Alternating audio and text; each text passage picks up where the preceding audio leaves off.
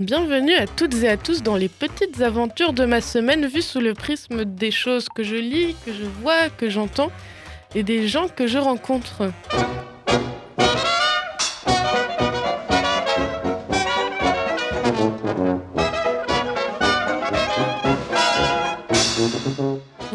Toutes et à tous. Vous remarquerez à ma voix qui n'est pas forcément agréable à écouter que j'ai super bien fêté le nouvel an. En revanche, je me retrouve dans la situation où j'ai une petite euh, descente là d'humeur euh, parce que toutes les fêtes sont finies quoi. Une recette qui a marché sur moi contre la mauvaise humeur, la déprime et les coups de barre après les fêtes, c'est premièrement m'allonger sur l'herbe, nourrir les pigeons, mais également regarder des films. Je suis tombée sur un des meilleurs films à regarder dans ce genre de situation qui se nomme Un jour un chat de Gianni Voschtek, désolé si j'écorche son nom.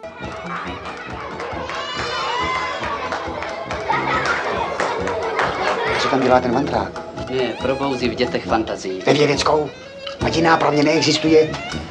Donc film, ou plutôt conte, devrais-je dire, tchécoslovaque. Pour donner le ton, on pourrait clairement comparer ça à du Jacques Demy, mais en un peu plus barré. Nous fumerons la pipe en cachette.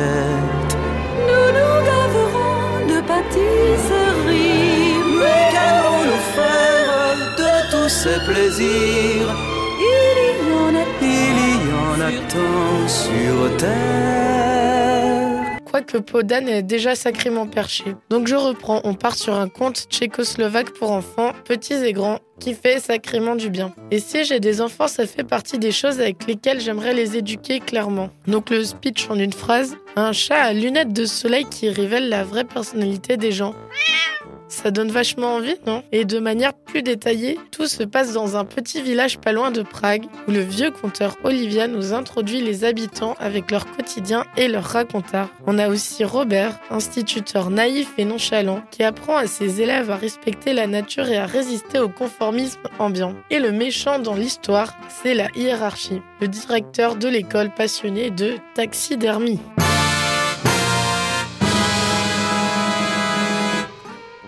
L'événement perturbateur, un magicien arrive dans la bourgade accompagné de Diana, une femme qui est super cool et super mignonne, et d'un chat. L'animal, donc le chat, a la faculté de révéler les vertus et les vices cachés des hommes. Et ce qui est trop drôle dans la mise en scène, c'est que suffit que le chat regarde des hommes pour que les hommes changent de couleur. Et donc, on a le rouge pour les amoureux, le jaune pour les infidèles, le violet pour les carriéristes. Mais ce qui veut dire que le chat porte des lunettes de soleil au quotidien pour ne pas révéler la personnalité de tout le monde, qui donne un élément qui est très très cool et rigolo quand même. Et au-delà de cet aspect, on a un gros aspect politique dans l'histoire, car c'est l'année où la République socialiste tchécoslovaque condamne le culte de la personnalité de Staline.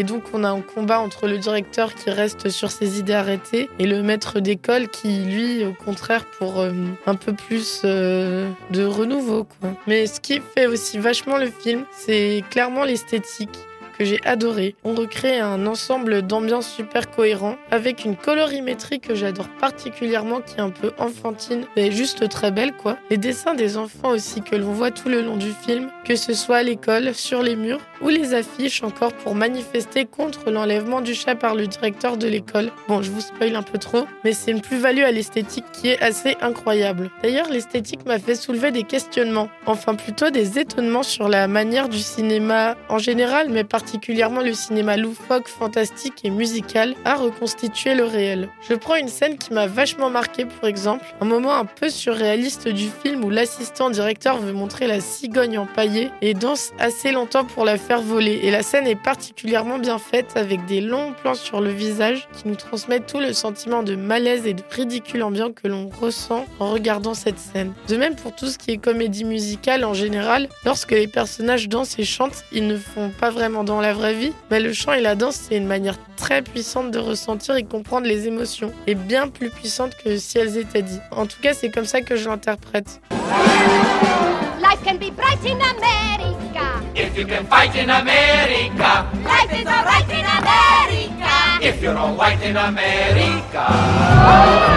Et je trouve que ce film, justement, avec tous ses sens et sous-sens, représente parfaitement l'état d'esprit qu'il a voulu nous offrir. Et sur cette note, je vous souhaite une belle journée, prenez soin de vous et continuez de faire des choses que vous aimez. Je reviendrai en force après avoir soigné ma voix. Des bisous.